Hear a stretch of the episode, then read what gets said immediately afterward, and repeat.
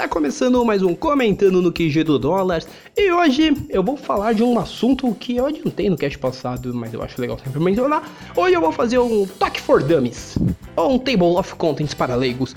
Vamos lá, gente, todo mundo azeitando, o rabinho aí na cadeira, ó, colocando o foninho, ajeitando e vambora, porque eu vou falar de um assunto que eu acho que é legal. Já tinha essa ideia de pauta um tempão do cacete e eu acho que esse é o momento. É o momento de eu sentar e conversar um pouco com vocês, afinal de contas, que diabos é a Table of Contents? Lá que o japonês tanto fala, que vira e mexe você vê a galera comentando, e ai meu Deus, meu mangá é primeiro, meu mangá é capa. Que que é isso? Que diabos a gente tá falando aqui? A gente tá falando nada mais nada menos do que do índice.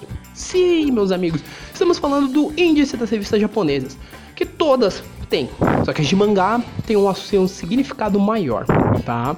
Primeiro momento é sempre bom lembrar. Aqui quem fala hoje sempre Paulo Raposo. Esqueci de falar isso lá atrás, então vou falar aqui. então vamos embora. Como todo mundo sabe, né, a revista de maior circulação no Japão atualmente é revista de mangá, é a Weekly Shonen Jump. Todo mundo sabe que ela é muito olhada, todo mundo gosta de falar bastante, né? Ah, o toque, esse mangá tá no topo, esse mangá tá no bottom. Mas que diabo significa isso?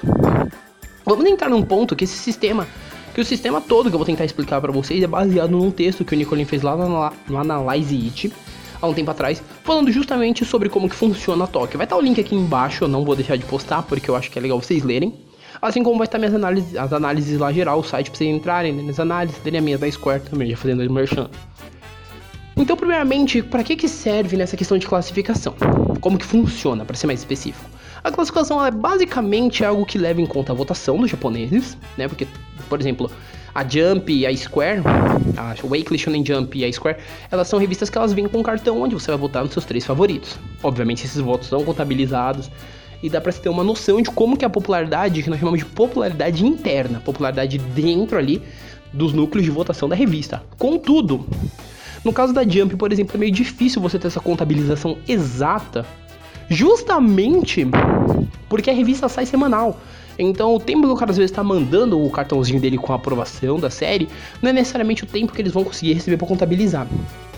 Mas sim, tudo isso além de ser basicamente dessa forma mais simples, ele também entra nesse ponto. É, são contabilizados as vendas e tudo mais, contabilizados os cartõezinhos. Só que quem faz a ordem das toques? Isso vamos puxar as duas, né? Square. A Square é mais por votação também, eles conseguem calcular melhor a margem de votação. Contudo, é sempre o editorial que vai mexer nessa questão de posições. Sim, leva-se em conta a questão de interno, a citação, etc. Só que quem vai sempre mexer é o editorial, porque às vezes tem uma obra que ela é nova e ela parece promissora. O editorial quer dar um destaque, ele vai subir ela de rank, vai colocar ela numa posição bacana. Ah, putz, essa obra aqui é foda pra bagai. Joguei ela com uma página colorida. Então, todos esses mimos, toda a questão de como que vai ficar mensurado, em primeiro momento é escolha dos editores, com base no que eles já têm né, com base no que eles conseguem ter a percepção, que eles conseguem receber as vezes de votação, etc. Só que aí entra outro ponto que é sempre bom lembrar: vendas, tá? Mangás que já possuem vendas, né? Ah, saiu meu primeiro volume da série X, vai, tá? Primeiro volume de Samurai 8. Samurai 8 vendeu cerca de 30 mil no ranking de forma geral, tá no top 300, tá com 30 mil cópias. Os caras já sabem que não vendeu bem. Então, obviamente, eles não vão classificar a série lá no décimo lugar, no oitavo, no top 5, mas jogar ela no que nós chamamos de bottom 5, que é o fundo da revista, tá? Obviamente, essa margem eu tô usando especificamente falando de Shonen Jump Weekly e, por exemplo, Square, porque, por exemplo, são as duas que pegam um pouco mais dessa vibe. Tem outras revistas que pegam? Tem. Mas muitas revistas é mais difícil você calcular porque Vou dar um exemplo prático, a Magazine, principal, a Weekly Shonen Magazine, que é a principal concorrente da Jump, ela não segue tão a risca. Porque Fumetsu no Anatae, por exemplo, da autora de Koe no Katachi, ele vem de uma média de 90 volumes, 90 volumes, uma média de 90 mil cópias, o que dentro da Magazine é maravilhoso, mas ele é classificado constantemente na última colocação. Eu acho que foi na edição 49 da Magazine. Nanatsu tava no bottom, entendeu? E Nanatsu é um hit. Nanatsu vende 300 mil cópias, 400 primeira semana. As vendas gerais de Nanatsu já devem beirar aí uns 5 mil é, meio milhão por volume. Então, assim, é uma série que faz muito sucesso, só que mesmo assim eles colocam um pouco mais para baixo para trabalhar destaque de obras que talvez sejam menos vistas. Por quê? Porque eles tentam tratar as obras com uma certa igualdade para que então eles possam cancelar no caso da Magazine, até mesmo falando um pouco a Young, ela também fez umas maluquices dessa, a outra. Jump, né, da Shueisha, mas a, a Magazine é da Kodansha. Então, assim, tem algumas revistas que trabalham de maneira diferente. Mas as duas que o pessoal que analisa, né, de forma geral, sempre percebe que tratam da mesma forma, é sempre as duas dois principais carro-chefe da Shueisha, que é a Square e a Jump, né, a revista semanal. Então são duas revistas que elas sempre trabalharão dessa forma, sempre vão tentar criar aí um ambiente onde as, as obras bem aceitas tendem a ser bem classificadas, né, os pilares, etc. As obras que são instáveis vão ficar ali no meio e as obras que realmente podem flopar, etc. estão lá no fundo. Há exceções? Há. Estes geralmente não ficam em topo de revista. Estes geralmente não são dado tanto destaque. Por quê? Porque são revistas que elas tentam não mexer muito nessa questão, ao contrário de outras. Vai, cacetando. Até a própria Weekly a Shonen Magazine, ela trabalha muitas vezes com fotos de idols. E essas revistas da Jump não, elas geralmente sempre trabalham com foto dos mangás mesmo. Então é mais diferente, mais difícil você ver né, esse trabalho de ah não, pô, vou colocar um peitinho, tal. Não, quando, tanto quando é capa de et, geralmente são capas muito mais comportadas, digamos assim, do que, por exemplo, volume encadernado, etc. Sem contar que etes dentro dessas revistas, eles geralmente são censurados, eles não possuem bico de peito, etc. Então, se você pegar um volume fechado de Yuragi Sono Yunasan, que tá saindo aqui no Brasil como Yune é, é Yuna. Se você pegar o Yuragi Soul e você olhar a versão encadernada, você vai ver que aparece peitinhos. Na versão impressa não aparece, geralmente tem alguma fumaça, tem alguma coisa cobrindo. Do que o Hentai Heroes, ele geralmente tem um peitinho quando é o encadernado, ou quando é a versão scan do encadernado. Agora, quando é a versão de revista, ele é censurado justamente pela questão de temos, precisamos tomar cuidado porque ainda são revistas para jovens. Óbvio que apesar de jovens, o segmento narrativo dessas duas revistas que eu estou mencionando, eles são diferentes. São públicos jovens, só que são diferentes. A prova disso é o jeito das obras que estão dentro delas, entendeu? A, maioria, a parte majoritária da Weekly Shonen Jump são obras mais jovens mesmo, não costumam ter momentos tão psicologicamente pesados, etc. Já a Square, ela costuma ter obras mais assim, se você não me odia, uns tapas na cara atrás do outro. O Arinocera, ele tem uns momentos que realmente chamam muita atenção. O, o Exorcist, ele tem momentos pesados, vamos colocar dessa forma, porque, né, tem alguns momentos que realmente você olha e fala, ô oh, louco. Tem Platinum End, aquele. Né, vamos, vamos abster o comentário, pessoal. Tem Platinum End na Square, por exemplo, que é extremamente forte. Então, assim, são obras que, numa Shonen Jump da vida, até elas ficariam, mas elas seriam muito destoadas. Então, seria vendas talvez puras para elas, tipo Death Note na época dele, era um psicológico meio com um ritmo mais adulto.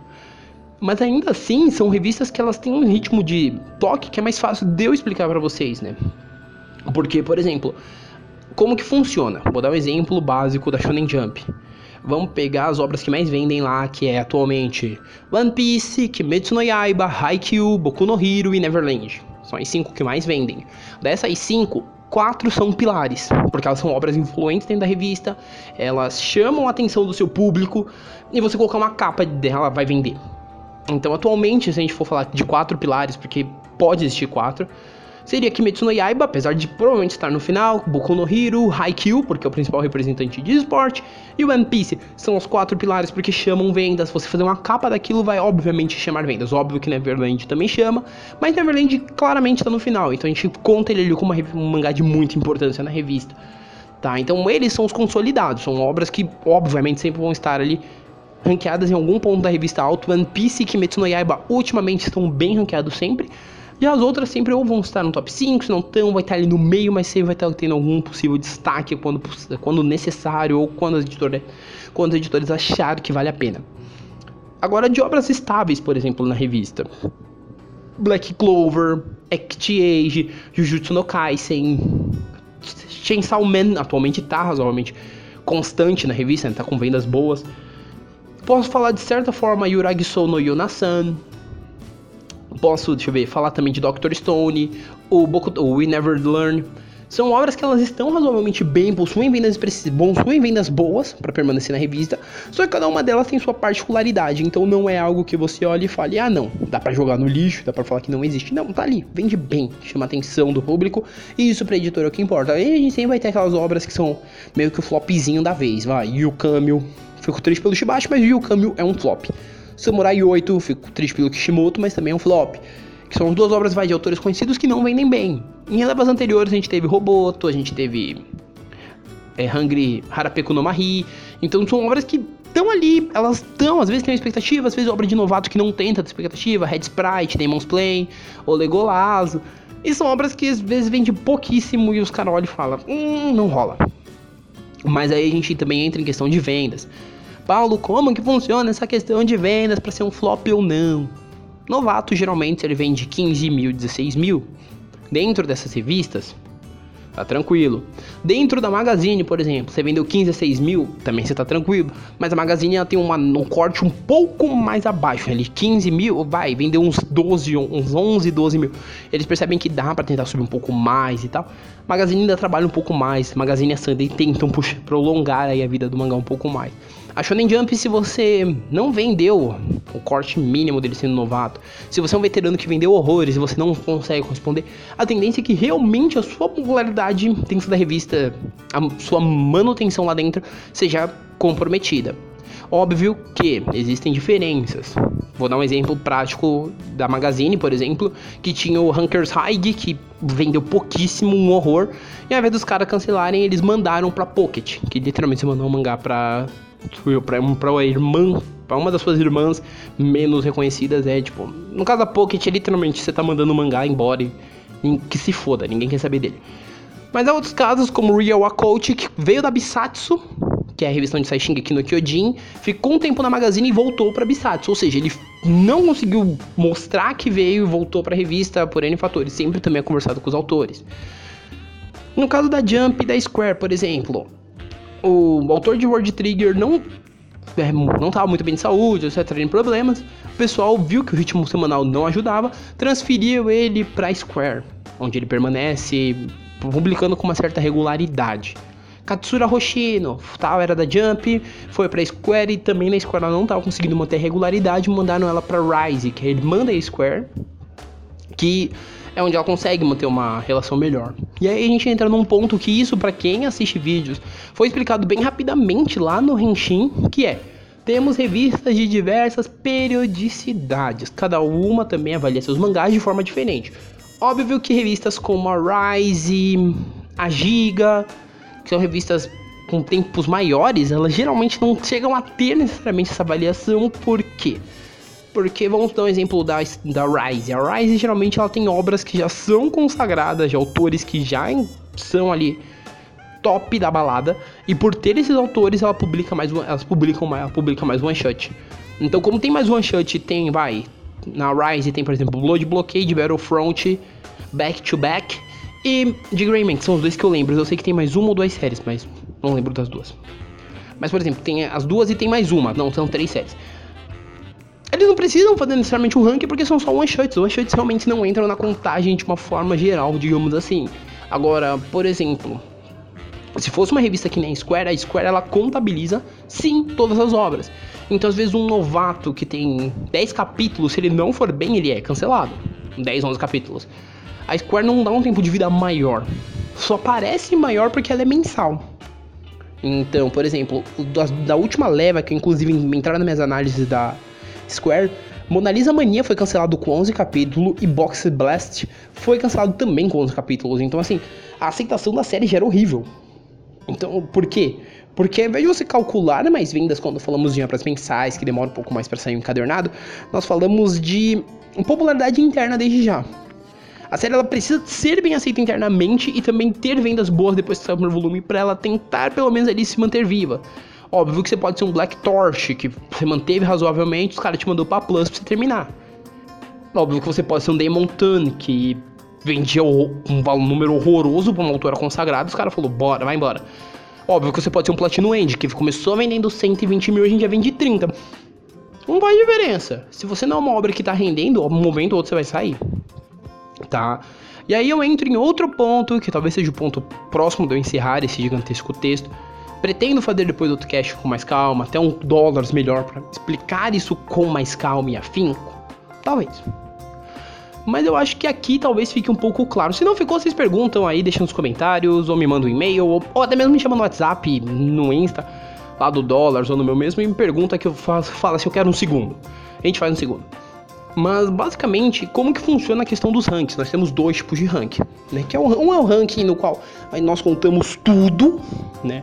Páginas coloridas, capas, etc, etc, etc, que isso que os japoneses contabilizam, que um que os japoneses levam em consideração, e tem um ranking que nós ocidentais levamos em consideração que, primeiro, a série só começa a contar a partir de 8 capítulos, então do 1 ao 7 não é contado. O primeiro ranking dela é no capítulo 8. Páginas coloridas, capas e capa e página colorida não são contadas assim como one-shots. One-shots geralmente não entram na contagem de forma geral, porque são one-shots só estará ali para ocupar às vezes um slot que está vago. No volume seguinte ela não estará, estará outra. Já no caso das páginas coloridas e da capa com página colorida, no, no, no, Ocidente nós não contamos, no Japão eles contam. Por quê? Porque quando é dado capa, quando é dado uma página colorida, ou é para promover o novo volume da série, ou para divulgar que a série está no momento importante. Então, um exemplo claro foi na semana que Haikyuu ganhou uma página colorida. O volume 40 tá para sair, saiu agora no começo de novembro, saiu. Só que quando eles ganharam a página colorida foi justamente para anunciar a mudança de arco, né, o time skip que a série sofreu e anunciar que estava entrando no arco final. Então foi um momento importante para a série que foi necessário. Act Age ganhou cap página colorida. Em termos também foi para mostrar que a série estava no momento importante do seu desenvolvimento, do seu arco atual. Então tudo isso varia. Um exemplo prático da parte que eu analiso. Dokyo Hentai X, é, Dokyo Hentai Heroes. X Heroes, que é bem bizarro a série. Eu li o primeiro capítulo recentemente. Ele ganhou. Vai ganhar capa e. Ganhou, na verdade, capa e página colorida. Por, por quê? Porque teve um anúncio importante que foi o, o anime. Então, como teve anúncio de anime, foi válido para a Square dar esse destaque maior para a série, porque a série necessitava, né? Em contrapartida, um Kemono no Jiren, um Moriarty, que também ganham páginas coloridas nesse Sui da Square, que eu iria analisá-la assim que ela sair no ocidente. Eles ganharam páginas coloridas para divulgação do volume novo, né? No caso de Moriarty o décimo, o Kemono no Jiren o nono. Tá, então para vocês entenderem bem resumidamente como que funciona. Lá no Japão, para resumir, lá no Japão eles basicamente vão sempre classificar a série, primeiramente com questão de como é que eles estão vendo a recepção da série, como é que eles acham que é melhor comercialmente falando, porque sim, além de ser uma revista de mangá, também é uma revista comercial, então eles precisam ter uma noção de como vai ser vendido isso. E depois eles classificam as séries, né, segundo também vendas. Ah, poxa, uma série novata, é óbvio que eles vão classificar sempre ali, até eles terem uma noção da recepção. Por isso que a gente sempre fala que os primeiros capítulos sempre serão bem classificados. Porque mesmo que os editores estejam fazendo isso mais também por questão de vamos ver comercialmente, eles sempre estão atentos ao que está vindo interna, externamente. Então, se eles estão vendo que a recepção da série está sendo ruim, com o tempo eles não vão classificar tão alto. E aí, quando, eles, quando começa o que oficialmente é o nosso primeiro rank, que é o oitavo, eles geralmente estão tendendo a classificar mais para cima e vão descendo. Já no caso, isso no caso de revistas mais como a Weekly Shonen Jump. No caso de revistas como a Magazine, sempre vai ser uma zona.